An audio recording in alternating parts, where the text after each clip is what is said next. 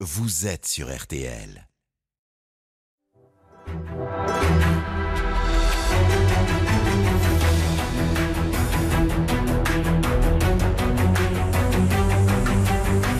Le grand jury RTL Le Figaro LCI. Invité aujourd'hui, François Bayrou, haut commissaire au plan, président du mouvement démocrate. Le débat est dirigé par Benjamin Sportouche. Bonjour à tous et bienvenue dans le grand studio de RTL. Bonjour François Bayrou. Bonjour. Merci d'être avec nous aujourd'hui. À mes côtés pour vous interroger, Adrien Jean de TF1 LCI. Bonjour, Adrien. Guillaume Roquette du Figaro. Bonjour Guillaume. Et Marie-Pierre Haddad pour RTL.fr. Bonjour. Bonjour Marie-Pierre. Cette émission est bien sûr en direct, vous le savez, jusqu'à 13h. Vous pouvez à tout moment interagir, envoyer vos questions, vos interpellations, hashtag le grand jury, et elles seront relayées au cours de cette émission. Alors François Bayrou, nous sommes à un mois et demi de la présidentielle. 42 jours précisément du premier tour, mais cette campagne n'en a pour l'instant que le nom. Frappé de plein fouet d'abord par la pandémie qui a tétanisé l'opinion publique, puis maintenant bien sûr par cette guerre de la Russie contre l'Ukraine. On a vu apparaître, François Bayrou, cette semaine sur les réseaux sociaux, ce terrible mot-clé qui a entraîné beaucoup de conversations, troisième guerre mondiale. C'est dire le niveau d'inquiétude, d'angoisse qui a saisi le monde, sa jeunesse notamment. Même si ça peut paraître secondaire à ce jour au regard des enjeux humains de cette crise internationale, nous nous interrogerons bien sûr sur l'impact politique chez nous, sur cette campagne présidentielle, dans quelles conditions, comment la poursuivre? L'occasion bien sûr d'évoquer votre initiative diversement appréciée d'une banque de parrainage pour aider les candidats qui ne parviennent pas à obtenir les 500 sésames nécessaires pour se présenter. Nous en parlerons dans la seconde partie de cette émission. Mais donc d'abord, bien sûr, les derniers événements en cours en Ukraine et un exode massif d'Ukrainiens qui a commencé. Adrien Gindre. Oui, puisque le Haut Commissariat aux réfugiés annonce déjà 368 000 réfugiés, c'est un début. Certains élus en France ont commencé à recenser les possibilités d'hébergement. C'est le cas par exemple de la maire de Lille, Martine Aubry, socialiste, qui appelle à accueillir massivement des Ukrainiens dans nos villes, sur nos territoires. Est-ce que vous pensez que c'est ce qu'il faut faire? Est-ce que vous souhaitez, vous, accueillir également massivement dans votre ville de Pau des réfugiés ukrainiens? Euh, Bonjour. En tout cas, j'ai reçu déjà euh, des propositions de familles qui disent nous, on est prêts à accueillir des Ukrainiens. il faut mesurer l'émotion que ça représente et il faut mesurer le choc que cette euh, invasion signifie pour l'équilibre du monde, l'équilibre des puissances. le choc que ça signifie aussi pour la politique française, naturellement. Euh, parce que tout d'un coup, c'est tout un pan de naïveté, au mieux, euh, parce qu'on pourrait trouver d'autres mots. Tout un plan de naïveté qui s'effondre. Euh, tous ceux qui croyaient que Poutine était un interlocuteur fiable. Vous pensez à qui? Oh, bah, C'est Légion. Hein. Nommons-les.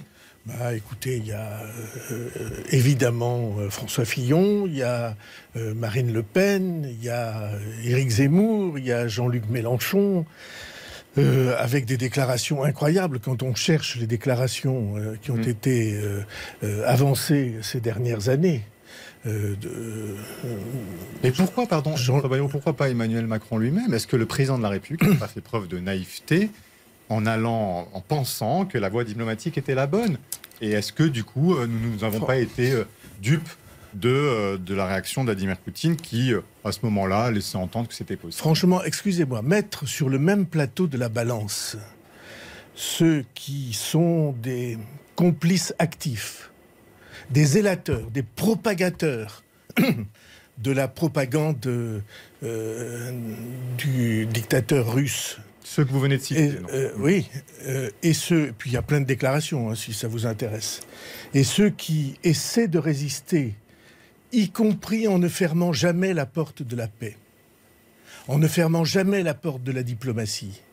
Mais euh, j'espère que vous avez été comme moi frappé par l'attitude incroyable euh, du président de la République dans ses confrontations avec Poutine, de la conférence de presse euh, que vous avez peut-être vue lorsqu'il s'est rendu à Moscou, dans laquelle il lui a dit en face ses vérités, sans jamais euh, prendre le risque de blocage de la conversation et de l'échange, en laissant toujours la petite porte nécessaire pour qu'on ne sait jamais euh, la mm. paix soit choisie. Et donc, euh, euh, s'il y a un chef d'État qui a résisté mm-hmm. dans cette période, dans sa fonction de président de la République française et dans sa fonction de responsable européen, c'est évidemment le président de la République. François Bayrou, vous parliez à l'instant vous-même de ces zélateurs, de ces propagandistes de Vladimir Poutine, et vous avez cité euh, François Fillon, une question des internautes, Marie-Pierre Haddad. Oui, le sujet a été vraiment très commenté euh, sur les réseaux sociaux. Donc François Fillon a finalement annoncé qu'il démissionnait de ses mandats euh, dans les conseils d'administration de deux entreprises russes et certains internautes laissent entendre bah, qu'il y a été poussé par la menace de sanctions britanniques. Est-ce que vous trouvez que l'ancien Premier ministre a pris sa décision trop tard? Bah, C'est-à-dire... dans l'idée que je me fais d'un responsable public en France d'un responsable de la République française, de quelqu'un qui euh, euh, avance ou prétend avoir des idéaux républicains, euh, ce n'est pas qu'il aurait dû démissionner plus tôt, c'est qu'il n'aurait dû jamais accepter. Mais ce qu'on mesure aujourd'hui, c'est qu'il y a depuis des années un appareil de prise de contrôle. on achète des responsables politiques par par le lucre, par euh, l'argent. On les achète financièrement. Il a été acheté. Des euh, présidents de la République. Euh, on achète des responsables, mais pas seulement en France. Schröder, l'ancien chancelier autrichien Schussel, François Fillon le premier. Est-ce qu'il faut interdire qui que développe, François Fillon qui développe, qui a développé bien avant l'élection présidentielle de 2017 est, mise en évidence et exposé ses liens avec Poutine, qui a été reçu en 2018 dans, euh, dans la maison personnelle de Poutine. Donc il aurait été C'était peut-être ses, c'était peut-être euh, ses convictions, François Bayrou. Il y a toujours eu à droite euh, en France euh, des, gens qui ont considéré que la Russie devait être un partenaire, qui avait une réalité géographique et que l'Europe, ça allait de l'Atlantique à l'Oral, comme avait dit un grand ancien. Guillaume Roquette, euh, on confond deux choses, ou votre propos confond deux choses. D'une part, la Russie, avec son histoire, avec la géographie, avec euh, les liens que nous avons pu avoir avec euh, ce, grand pays et que nous aurons de nouveau un jour, parce qu'on va, j'imagine, en parler. Et, euh, et la dictature de Poutine. Qui pouvait ignorer, au moins à partir de l'annexion de la Crimée, qui pouvait ignorer ce qui, ce qui se passait? Qui? François Fillon s'est prononcé contre les sanctions en 2014 il y a eu euh, au Parlement un débat sur un texte demandant, euh, déposé par euh, LR, UMP à l'époque, je ne sais plus, demandant qu'on renonce aux sanctions. Mais il a agi par intérêt personnel plus que par conviction? Oui, euh, euh, je ne sais pas bien faire la différence. Hein. Euh, il y avait sûrement à d'autres, si, il y avait sûrement à d'autres époques, à d'autres moments de guerre, des gens qui étaient de bonne foi avec d'autres dictateurs, mais hein, qui qui voyaient là leurs idées, leurs idéaux, et puis en réalité, ils étaient ce faisant euh, des ennemis de tout ce à quoi nous croyons. nous devons croire en France. Il y a une question complémentaire des internautes. Oui, est-ce que vous pensez qu'il faut interdire aux anciens dirigeants euh, le fait d'intégrer des entreprises françaises, euh, étrangères, pardon? Est-ce qu'elles doivent rester ah, dans les entreprises françaises C'est une question qui se pose. Et quelle est votre opinion Pour moi, c'est une, c'est, une question qui se pose. En effet, je trouve pas normal qu'on aille monnayer son carnet d'adresses, son influence auprès d'entreprises, notamment celles-ci, qui sont liés à des États étrangers avec qui nous sommes euh, dans des situations qui sont des situations de tension euh, extrêmement lourdes. Euh, je trouve ça totalement anormal. Alors, il paraît que c'est la mode maintenant, mais vous savez, les... c'est pas la première fois que les Russes proposent de l'argent à des dirigeants politiques français, mais il est arrivé qu'ils disent non. Alors, justement, vous parliez aussi de Marine Le Pen, mais ils ont aussi changé d'avis. Oui, vous citiez tout à l'heure, outre François Fillon, Marine Le Pen, Jean-Luc Mélenchon, il y a Éric Zemmour également. Il se trouve que ces dirigeants politiques, ces candidats à la présidentielle, se sont exprimés pour euh, évoquer une condamnation de l'action de Vladimir Poutine. Ils n'ont pas exprimé de soutien cette semaine. Est-ce que vous dites ah non, Ils sont en ligne désormais avec. C'est pas ce qu'ils ont dit. Excusez-moi, vous, vous passez l'éponge. Mais ce n'est pas ce qu'ils ont dit. Ils ont, sur tous les tons et sur toutes les antennes, dit ça n'est pas seulement la faute de Poutine, c'est la faute de l'OTAN. Mmh. C'est-à-dire, c'est l'Occident qui en réalité est responsable. C'est la faute de l'OTAN. Comme si l'OTAN, alliance défensive moyennement efficace, comme on le voit, euh, souvent en difficulté, comme si c'était l'OTAN qui était responsable. il n'aurait pas fallu dire comme l'Ukraine n'entrera pas dans l'OTAN. Mais c'est ce qu'on a dit. Excusez-moi, euh, c'est ce qu'on a dit. Ça n'a pas été dit clairement de cette Ça a été dit clairement par la France et par l'Allemagne. Oui, mais pas par les États-Unis qui sont les décideurs en dernier ressort. Non, il n'y a aucun décideur en dernier ressort si la France et l'Allemagne ne sont pas de cet avis dans l'OTAN aussi. Mais la procédure était ouverte pour faire entrer l'Ukraine dans l'OTAN. Oui, mais vous voyez bien, vous voyez bien que vous êtes euh, en train d'apporter de l'eau à ce moulin-là. Vous essayez de comprendre Non. Non, vous essayez pas de comprendre. Vous essayez d'avancer des arguments qui justifient les positions que je condamne. Euh, vous voyez bien de quoi il s'agit. Les Français ont tous vu. Euh, qui peut dire que ce n'est pas Poutine qui a décidé de l'invasion de l'Ukraine? Sous nos yeux, sous les yeux ébahis de toutes les opinions, singulièrement de la nôtre, et après que euh, le président de la République et d'autres dirigeants euh, européens et du monde libre aient euh, essayé d'empêcher, de dévier, de, de faire, de détourner cette volonté belliciste. Mais quand on réfléchit tout d'un coup, c'est un paysage qui vient de se dévoiler. Et ce dévoilement montre que c'est quelque chose qui se préparait de longue main. Pardon. Depuis des années. Bayon, on va y venir, mais juste quand même une question sur l'OTAN. L'Ukraine continue de taper à la porte de l'OTAN et aussi l'Union européenne. On lui dit non définitivement. Euh, vous voyez bien que, que, que vous essayez de poser dans une période de crise des questions qui doivent se poser dans des questions calmes. Mais qui pourrait peut-être régler la crise Non, qui pourrait, non je, ne le crois pas. Ça pourrait rendre la crise plus aiguë. Et plus grave, donc c'est pour ça qu'on ne le fait pas. Euh, par peur de, de, de réaction de Par peur de la guerre nucléaire. Vous êtes drôle. On est sur un plateau de télévision. Ce dont on parle, c'est la guerre nucléaire. Il y a deux puissances, il y a plusieurs puissances, mais la France en est une, libre de son choix. Mais vous voyez bien que dans les arsenals nucléaires, mais vous dites on peut arriver à deux arsenaux nucléaires de première de première importance et capables de faire euh, sauter euh, la planète, en tout cas une grande partie.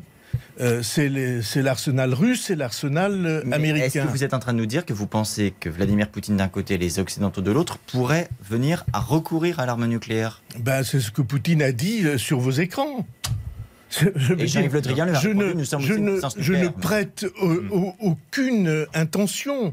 J'ai écouté stupéfait cette fameuse conférence de presse dont je parle entre Poutine et le président de la République française stupéfait. C'était l'affrontement de deux de deux volontés euh, qui, euh, qui refusaient de céder un pouce, et heureusement. Mm.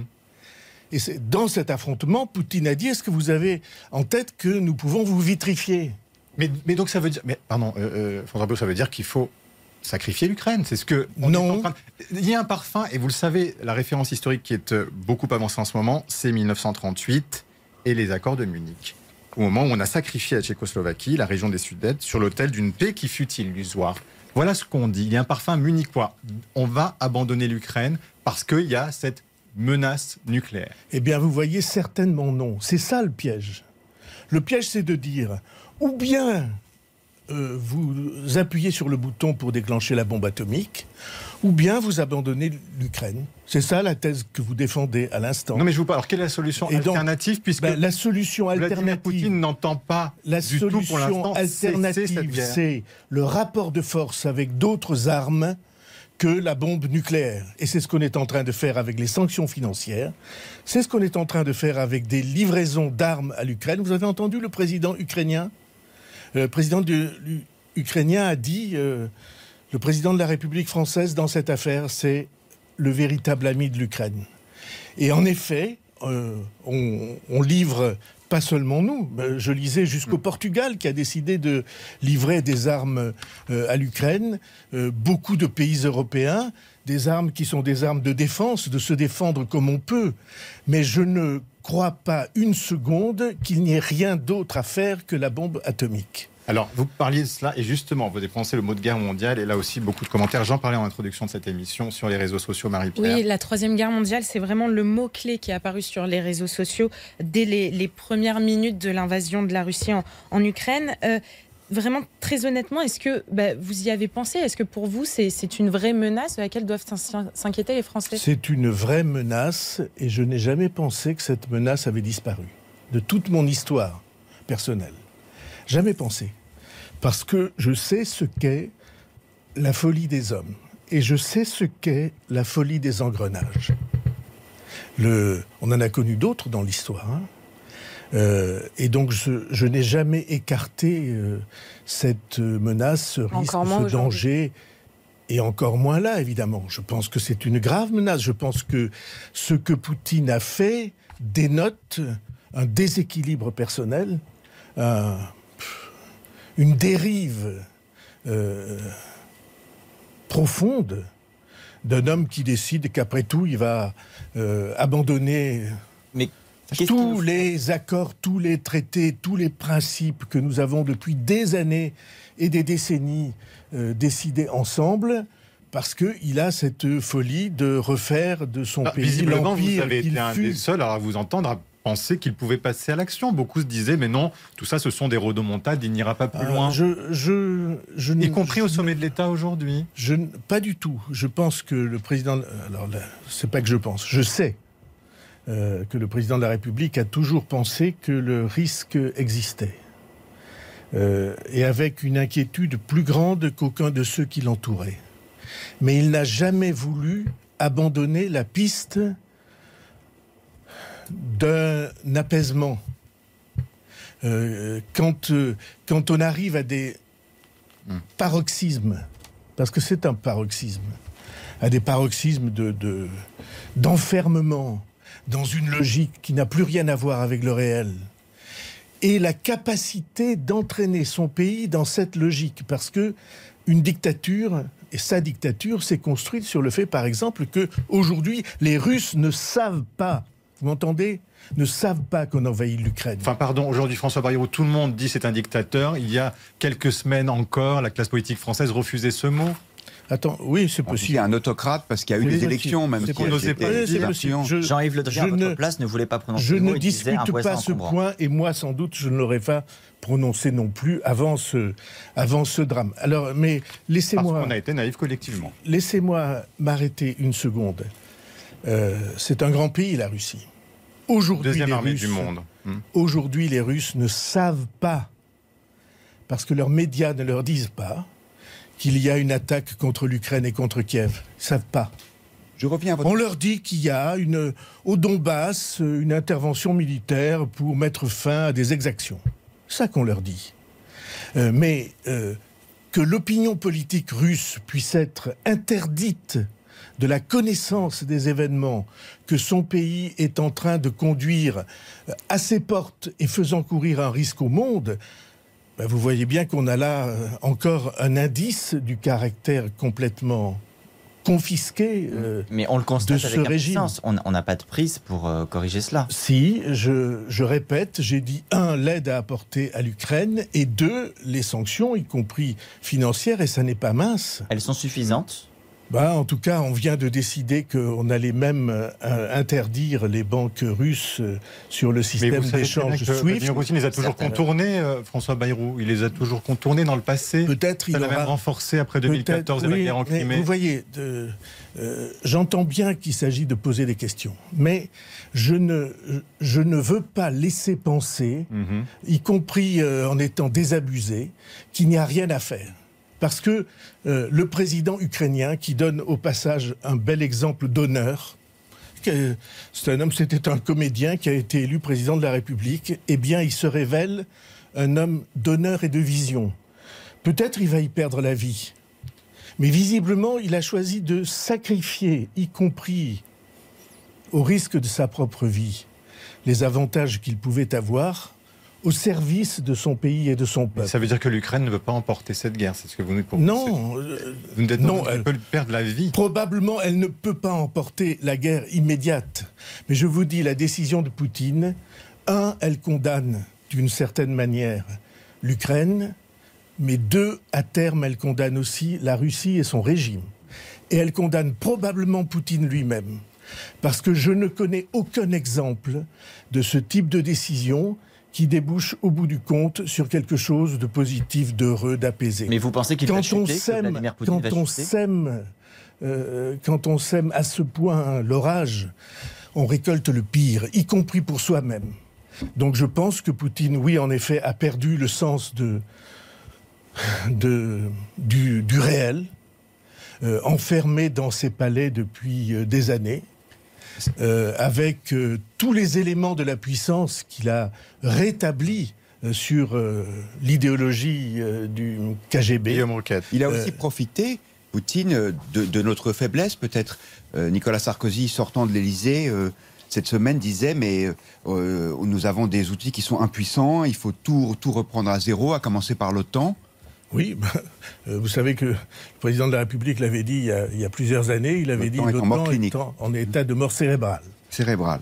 Euh, et, je crois que c'était juste. Oui, je crois que nous avons à reconstruire. Mais à une condition, c'est que nous ne considérions pas que la nécessité de reconstruire devrait nous entraîner aujourd'hui à la passivité, euh, au fatalisme et à l'acceptation. Ni l'un ni l'autre. On a été dans cette situation il y a plusieurs années, notamment en raison des forces occultes que j'évoquais, dirigées par euh, Moscou, qui ont convaincu tout le monde qu'après tout, fallait revenir à la normale, que les annexions, les, euh, les, prises de contrôle souterraines, c'était pas si grave que ça, que tout ça, c'était au fond, on n'y comprenait pas grand-chose. Ou que la Crimée avait toujours été russe. C'est la vérité. Voilà, la Crimée, que au fond l'Ukraine, quelle est la justification de l'existence de l'Ukraine? Voilà ce qu'on entendait, ce qu'on entend encore. Mais les Ukrainiens, eux, ne l'entendent pas de cette oreille.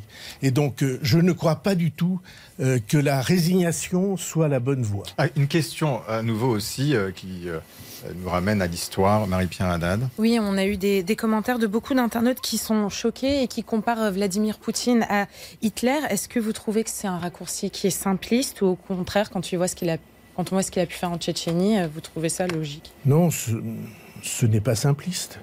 C'est une comparaison euh, qu'évidemment euh, la réalité appelle. Alors moi, je ne l'ai pas faite, parce que je pense qu'il ne faut pas aller encore plus loin que le point dramatique où on est arrivé. Mais oui, je pense que c'est que c'est évidemment chaque fois que des, que des dictateurs décident euh, de favoriser leur euh, espace vital, comme on disait en Allemagne à une certaine époque, euh, et qu'ils allaient s'étendre et retrouver je ne sais quelle mythique possession, et qu'ils le font avec tant de violence et tant de ruse, alors oui, ça rappelle d'autres exemples historiques. Mais François Bayrou, est-ce que vous voyez venir derrière un génocide Parce qu'Hitler, c'est certes l'expansion territoriale, mais c'est ensuite un génocide. Est-ce que c'est le projet de Vladimir Poutine de votre point de vue? Non, pas du tout. Je, vous confondez tout et je. Ah bah, euh, c'est l'histoire d'Hitler. Non, excusez-moi, ça n'a rien à voir. Ce à quoi on faisait allusion là, c'était Munich. Hum. Munich, c'est la prise Donc de le parallèle pour vous s'arrête là. Euh, bah, j'essaie, j'essaie, c'est pas simple, dans une situation historique tellement critique tellement inquiétante et tellement angoissante, j'essaie de mettre les mots et les analyses à leur juste place. Euh, oui, mais vous venez de reprendre la comparaison. Dans la folie de Hitler, il y avait des gradations. Mhm. Et Dieu sait que ça n'est pas pour adoucir le jugement que je dis cela. Il y avait des gradations dans la folie de Hitler. Et la gradation ultime, c'était la volonté d'effacer le peuple juif de l'histoire du monde. Euh, et donc je ne confonds pas les tentatives de, d'invasion, de, prise de contrôle, de, euh, d'envahissement de pays voisins avec cette, dramatique Shoah. Pardon, mais vous parliez aussi tout à l'heure de, propagande, de médias propagandistes. Se, pose la question en France de la diffusion, de l'autorisation d'émettre de RT, chaîne pro-russe. Quelle est votre conviction sur ce point-là, François Bayrou? Faut-il ou non interdire cette diffusion aujourd'hui? Je pense qu'il y a des lois, je pense qu'il y a une justice, je pense qu'il y a des autorités euh, audiovisuelles, euh, qu'elles fassent leur travail. En effet, je pense qu'il y a, y a au, vu et au su de tous une chaîne ouvertement euh, russe et, et poutinienne, qui est payée par le pouvoir russe, et que tout le monde le sait. Ben, ça pose des questions dans les sanctions, il peut y avoir des sanctions de cet ordre. Et Dieu sait que je ne suis pas pour euh, la censure habituelle. Le CSA doit s'en emparer. Euh, dans, ces, initiatives que peut prendre la France, donc vous avez dit il y a les sanctions, il y a euh, l'appui à l'Ukraine en fournissant des armes. Est-ce qu'il y a aussi une initiative diplomatique On sait que le président Zelensky, le président ukrainien, a dit nous sommes d'accord pour discuter avec les Russes. Est-ce que ça devrait se passer en France? Est-ce qu'Emmanuel Macron devrait prendre l'initiative? Euh, ça serait une très belle idée. Après, euh, ça dépend du possible. Et donc, je, euh, je pense que dans cette affaire-là, le président de la République française a une responsabilité qu'il exerce de manière tout à fait remarquable. aux yeux de tout le monde, il est devenu un interlocuteur de premier plan. Jean-Pierre Chevènement dit ça ce matin dans le journal du dimanche en annonçant son, son ralliement au président de la République, il dit euh, la France a retrouvé une voie. Ça, c'est la vérité. Et je ne doute pas que tout ce qu'elle pourra faire pour que des négociations, si elles sont utiles, si elles peuvent servir à autre chose qu'à être euh, le masque au-dessus de la violence brutale, parce que ça, c'est une question qui doit se poser. En parlant Alors je trouve que oui, euh, euh, toutes ces propositions seraient bonnes. Vous dites oui pour des, pour des pourparlers. Tout à l'heure, vous soulignez le fait que le président ukrainien mettait également sa vie en danger dans cette crise. Est-ce que vous considérez qu'il est également de la responsabilité de la France, éventuellement, d'intervenir pour le faire sortir du pays et lui permettre d'avoir la vie sauve? Euh, évidemment oui, s'il le souhaite. Vous avez vu qu'il a répondu aux États-Unis de manière d'ailleurs fière parce que les États-Unis lui ont proposé de l'exfiltrer. Il a répondu J'ai pas besoin d'un taxi, j'ai besoin d'armes et de munitions. Euh, encore une fois, c'est une figure qui se révèle. Et donc je trouve, euh, je, euh, oui, évidemment, nous avons là-bas des forces, y compris spéciales, si j'ai bien compris, qui peuvent aider. Mais, mais dans l'immédiat, mais moi, j'admire le, j'admire le chef d'État.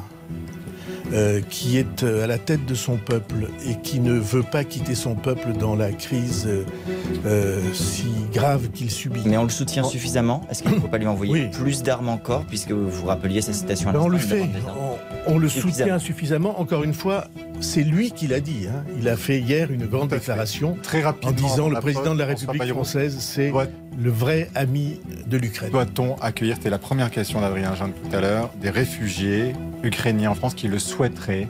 Oui. On doit faire notre devoir, c'est la guerre, il y a des réfugiés.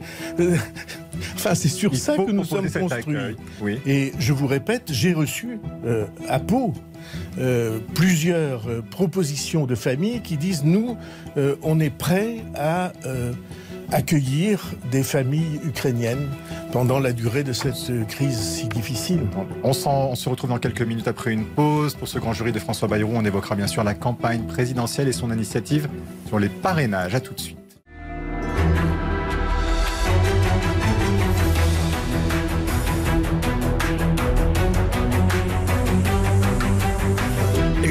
RTL Le Figaro LCI, invité aujourd'hui le haut-commissaire au plan, président du mouvement démocrate. François Bayrou. Le débat est dirigé par Benjamin Sportouche. Avec à mes côtés Marie-Pierre Haddad de RTL.fr, Guillaume Roquette du Figaro et Adrien Gindre de TF1 LCI. Nous restons un tout petit instant encore sur la situation en Ukraine avec une question de Guillaume Roquette. Oui, le, constat que vous faites est extrêmement grave. Vous dites qu'il euh, il y a un risque d'embrasement, un risque de conflit nucléaire. Euh, est-ce que la France est, menacée? Est-ce qu'il y a des mesures à prendre pour nous protéger? Bah, euh, euh, Les mesures de précaution, elles sont prises et, dans cette affaire, l'idée de notre sécurité collective, parce qu'il ne s'agit pas seulement de la France. vous savez bien, le propre de ces armes, c'est qu'elles sont peu localisées, étant donné leur puissance. Et étant donné que notre atmosphère, par exemple, est une. Euh, et donc, euh, je n'ai aucun doute que les précautions nécessaires sont prises. Oui, une question justement de Marie-Pierre sur ce mot de guerre. Euh, oui, tout à fait. Est-ce que vous estimez que le mot de guerre est, approprié? Est-ce qu'il faut utiliser et parler d'une guerre en Russie? Est-ce que il y a une guerre en Ukraine il n'y a aucun doute. Est-ce que la France est en guerre? Un pays qui... non. mais l'Ukraine euh, est en effet euh, l'objet et le lieu d'une guerre. Mais on a l'air de mettre en doute euh, un pays qui masse 200 000 soldats à ses frontières, avec l'armement le plus puissant qu'on puisse trouver en termes de blindés, en termes d'aviation, en termes d'hélicoptères, en termes de roquettes, qui d'ailleurs sont moyennement précises d'après ce, que je, vois. ce pays-là, il déclenche une guerre. C'est ce qu'il a fait sans la moindre. Euh, alors, euh, il essaie par sa propagande de faire croire que c'est une opération spéciale. C'est rien du tout de tout ça. C'est une guerre désormais généralisée, puisqu'hier Poutine a donné l'ordre de généraliser l'attaque contre l'Ukraine, euh, et c'est la première guerre de cette ampleur sur le continent européen depuis du mot la fin de, la guerre mondiale. Nous étions en guerre contre le Covid. Est-ce que vous dites que la France est en guerre aujourd'hui? Mais non, je, je vous ai dit non. La France n'est pas en guerre, mais l'Ukraine, elle, est euh, l'objet d'une guerre euh, dont il serait scandaleux que nous nions euh, la gravité, l'importance historique et, le, et les dangers qu'elle recèle. De l'aveu même, je, je répète, les, les propos qui sont les miens, ce n'est pas des propos hmm. personnels, ce sont les propos de Vladimir Poutine, lui-même, au micro. On vous entend. Alors, on en parlait, je vous le disais en introduction de cette émission, nous sommes à six semaines seulement de la présidentielle et c'est vrai que la campagne est passée un peu sous les radars. Adrien Gindre. Samedi prochain est censé se tenir le premier gros meeting de campagne d'Emmanuel Macron. La ville de Marseille avait été évoquée. Vendredi soir à 18h, le Conseil constitutionnel clôt le processus de récolte des parrainages, des déclarations des candidats, des déclarations de, de patrimoine. Est-ce que vous considérez que dans les jours à venir, le président doit, malgré la crise en Ukraine, prendre un moment pour dire solennellement aux Français qu'il est candidat à sa propre succession, pourquoi il l'est, et tenir ce meeting envisagé la semaine prochaine Alors, meeting, je ne me prononce pas, parce que ça dépend beaucoup, beaucoup de, euh, de tout ce qui se passe et de ses responsabilités. Mais, ce que le président de la République, d'ici hmm. au 4 mars, euh, saisisse euh, ou crée une occasion de communication avec les Français pour leur dire le plus simplement du monde euh, pourquoi il a décidé de se présenter à cette élection, je n'ai pas beaucoup de doutes sur le fait que ce soit nécessaire. Et le contexte ne change rien à cela le contexte, change le style, change les approches, change l'attitude, change le climat, change l'ambiance, mais ne change pas la nécessité euh, de la déclaration de celui qui est président de la République et qui aura à dire aux Français euh, qu'il a décidé de se présenter et pourquoi il a décidé de se présenter. Ça me paraît la chose la plus normale euh, du monde. Et est-ce que la situation change concernant les débats, les éventuels débats entre candidats avant le premier tour Est-ce que compte tenu de la situation, euh, il ne serait pas normal que le président de la République euh, débatte avec les autres candidats, de savoir euh,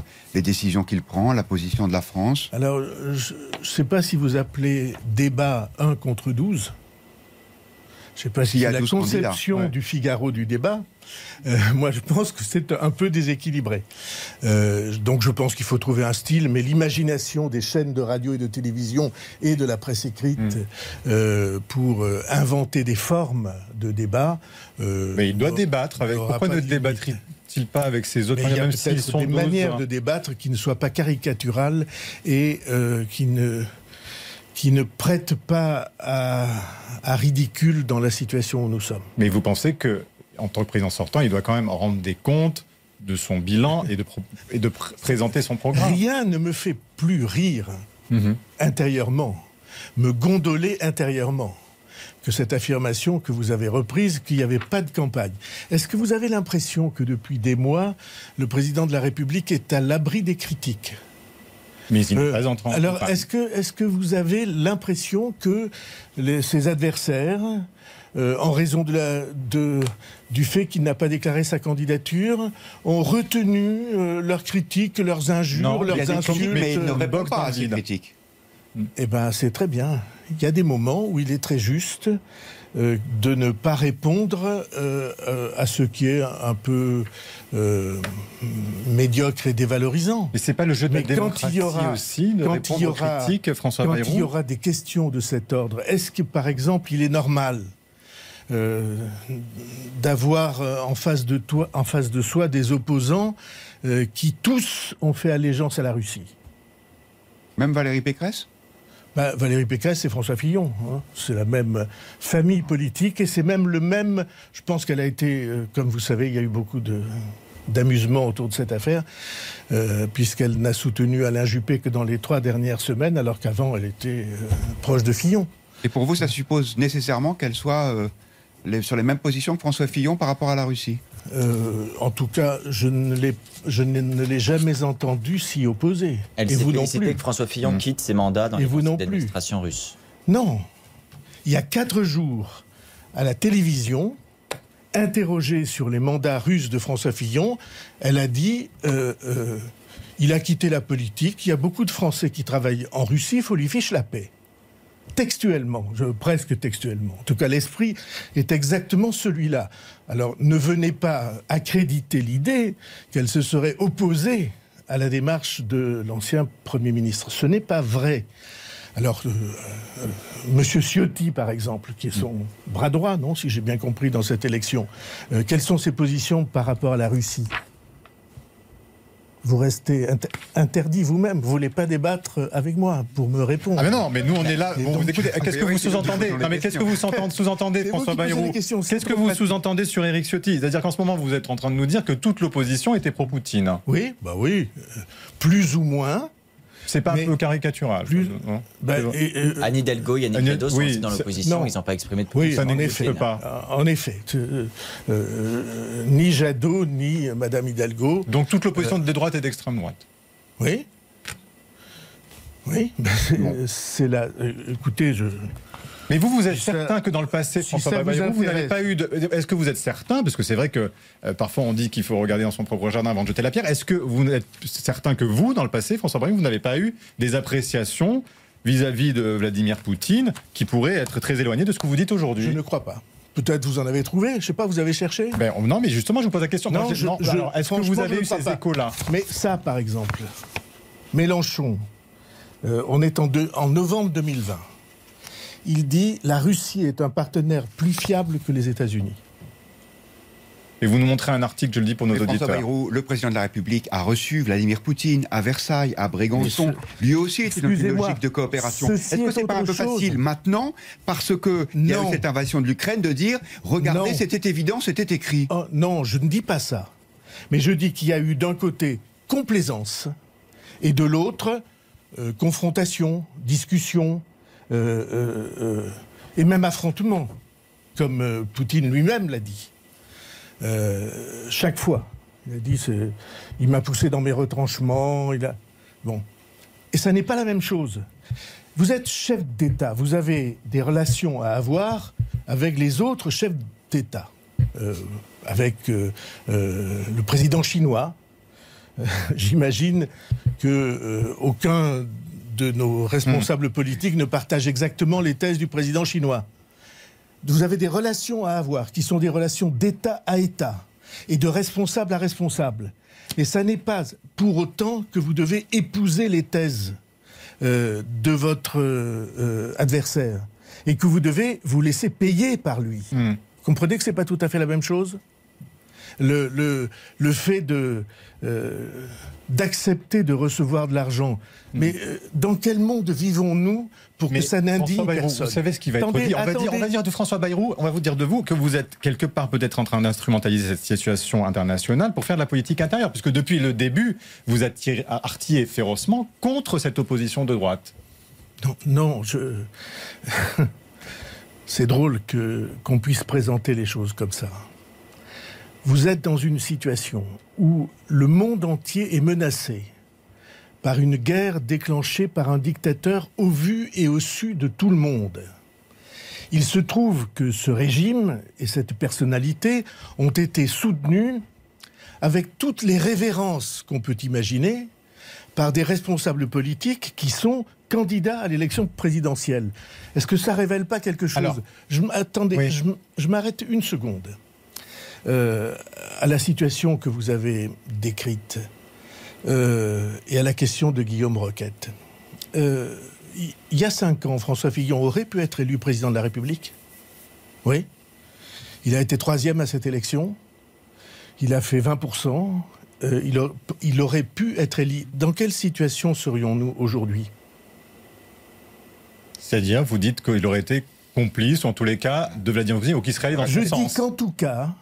Je dis que la situation de la France et de hmm. son président ne serait pas les mêmes étant donné les relations assumées antérieures, euh, euh, j'allais hmm. dire exhibées. Je vous rappelle que Poutine a pris position publiquement pour Fillon, hein, au moment de l'élection de 2017. Il aura peut-être l'occasion de vous répondre. Précisément sur la chaîne euh, Russie 24 nous, que vous évoquiez.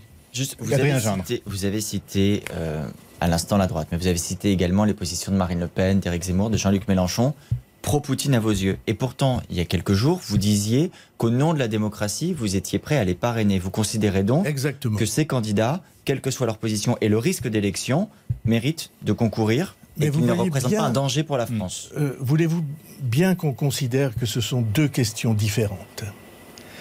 Euh, La question de la démocratie en France, c'est une question qui est euh, précisément un des éléments qui nous permettront, j'espère un jour, de réconcilier le pays.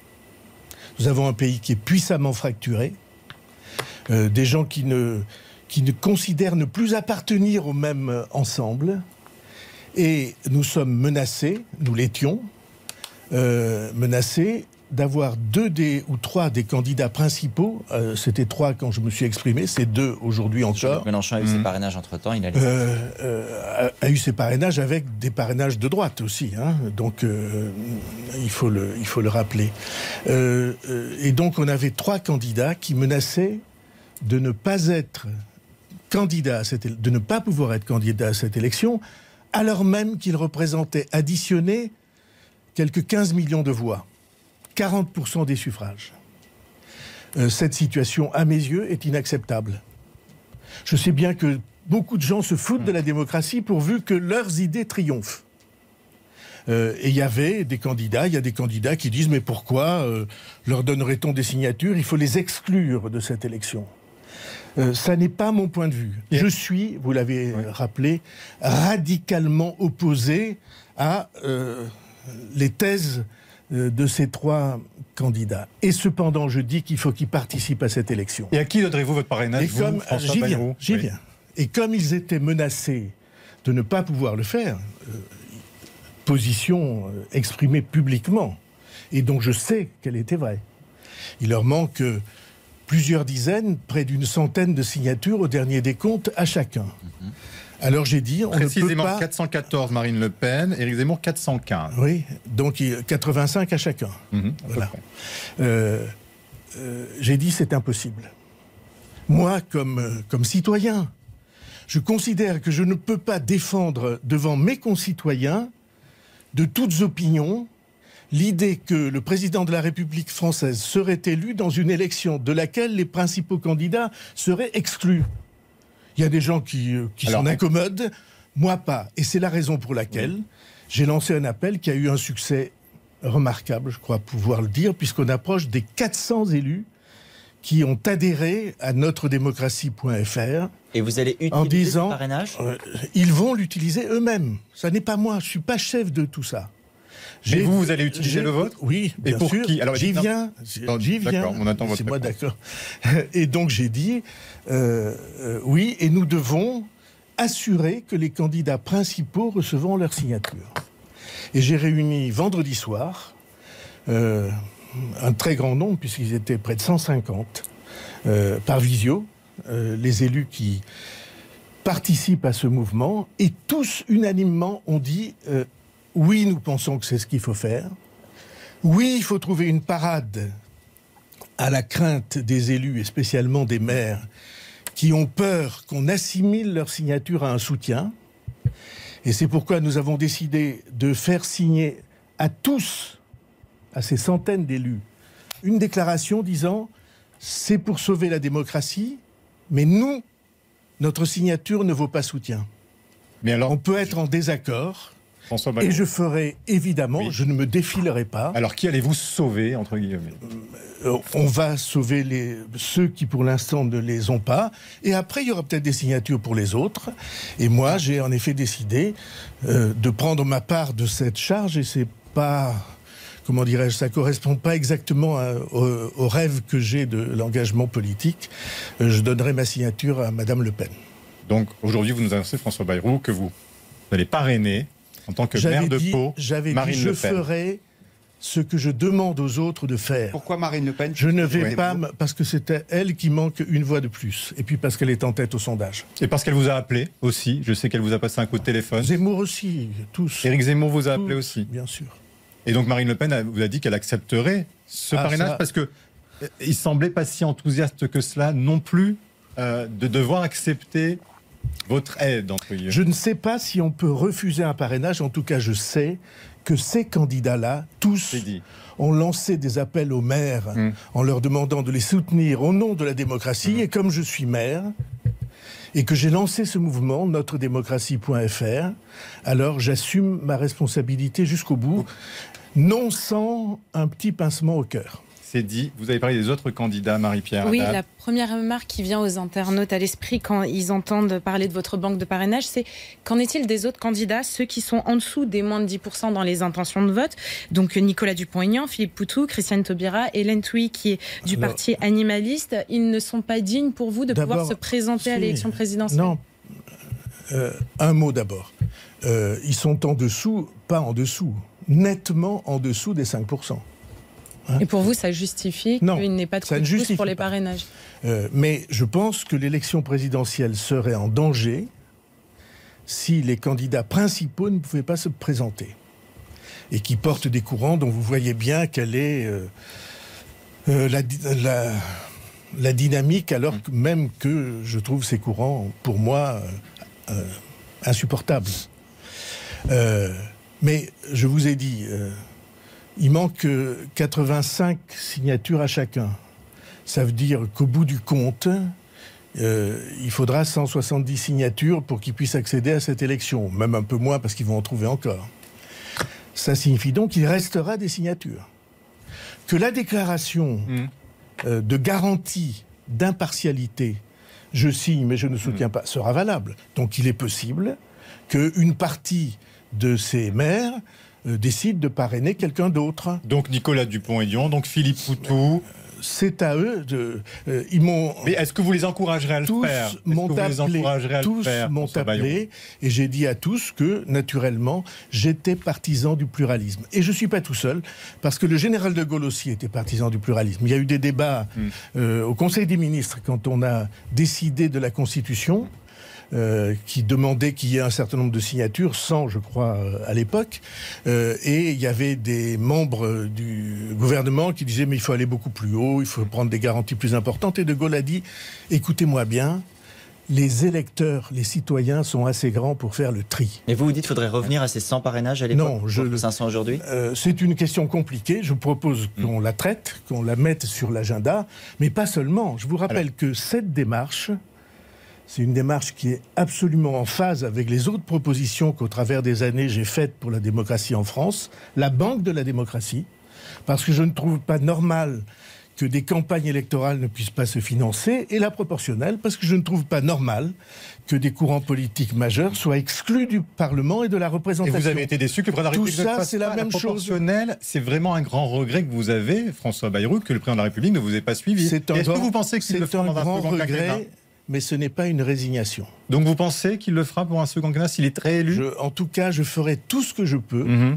pour que la question de la rénovation de notre vie démocratique se pose et soit résolue, soit tranchée de manière euh, euh, nouvelle et positive. Question express. Le grand jury, question express. François Bayrou, pour ou contre le retour du cumul des mandats député-maire? Euh, Contre. Pour ou contre euh, des juristes nommés au Conseil constitutionnel en lieu et place de politique Absolument contre. Vous voulez continuer à ce qui est des politiques Et Jacqueline Gouraud, qui fait du modem, excusez-moi, euh, élu, enfin, deux, nommé deux réponses. officiellement. Le Conseil constitutionnel, ça n'est pas une Cour suprême. Et ça devrait pas l'être Le Conseil constitutionnel, non, surtout pas. Hmm. Le Conseil constitutionnel, c'est fait pour l'équilibre des institutions. Et excusez-moi de dire, dans la Constitution, il y a les collectivités locales. Et Jacqueline Gouraud a fait voter trois lois à la quasi-unanimité sur les collectivités locales. Ministre des Territoires, donc, dont la donc, nomination est euh, acquise pour le euh, Conseil La constitutionnel. question, Une la proche de question des rapports entre les collectivités locales et l'État à l'intérieur de nos institutions est une question éminente d'équilibre. Et donc, surtout pas. C'est dit. de- euh, je ne vois euh, vraiment pas pourquoi euh, il faudrait un monopole de juristes. Je, je vais prendre un exemple. Alain Juppé, est-ce qu'il est juriste? Et Vous trouvez donc très bien qu'il soit au Conseil Oui. constitutionnel Fabius non plus. Laurent Fabius. Très- Si Fabius, oui, il a dû passer au Conseil d'État quelques Ah. Bon, mois. On continue. Pour ou contre François Bayrou, l'allongement de l'interdit de, de l'IVG de 12 à 14 semaines. Ça a été voté cette semaine. Affaire de conscience, ça a été voté. Est-ce que vous êtes pour ou contre, vous, personnellement? Je, je- c'est une, euh, euh, c'est une affaire euh, que chacun doit traiter pour soi-même. Et je ne veux pas en parler légèrement, si vous permettez. Voilà. Pour ou contre euh, Marc Fesneau, ici présent dans le public, pour remplacer Julien de Normandie au ministère de l'Agriculture, partant pour devenir le directeur de campagne d'Emmanuel Macron. Souhaitez-vous cette nomination de Marc Fesneau? Euh, euh, il me semble que ce serait la personnalité la mieux adaptée à la fonction, mais c'est pas moi qui nomme Mais vous le les ministres souhaitez. de l'Agriculture. En tout cas, je sais euh, de près quelle est la passion pour ce monde euh, agricole que Marc Fesneau a développé tout au long de sa vie, y compris professionnelle? Et enfin, pour ou contre François Bayrou, Premier ministre d'un second quinquennat d'Emmanuel Macron? Je ne nomme pas les ministres de l'Agriculture, encore moins les premiers ministres. Est-ce que vous souhaiteriez être ministre vous-même? Je, je n'ai jamais répondu à des questions d'intérêt général par l'intérêt particulier. Jamais. Euh, peut-être c'est bizarre, peut-être on considérera que c'est naïf, mais je ne je suis pas à l'aise dans ce monde où on ne répond que pour son propre intérêt. Moi pas. Merci beaucoup François Bayrou, c'était votre grand jury. Vous venez de nous annoncer donc que vous allez donner votre parrainage et non votre soutien, votre parrainage à Marine Le Pen pour qu'elle puisse se présenter à cette élection. Très bonne journée à tous, à la semaine prochaine.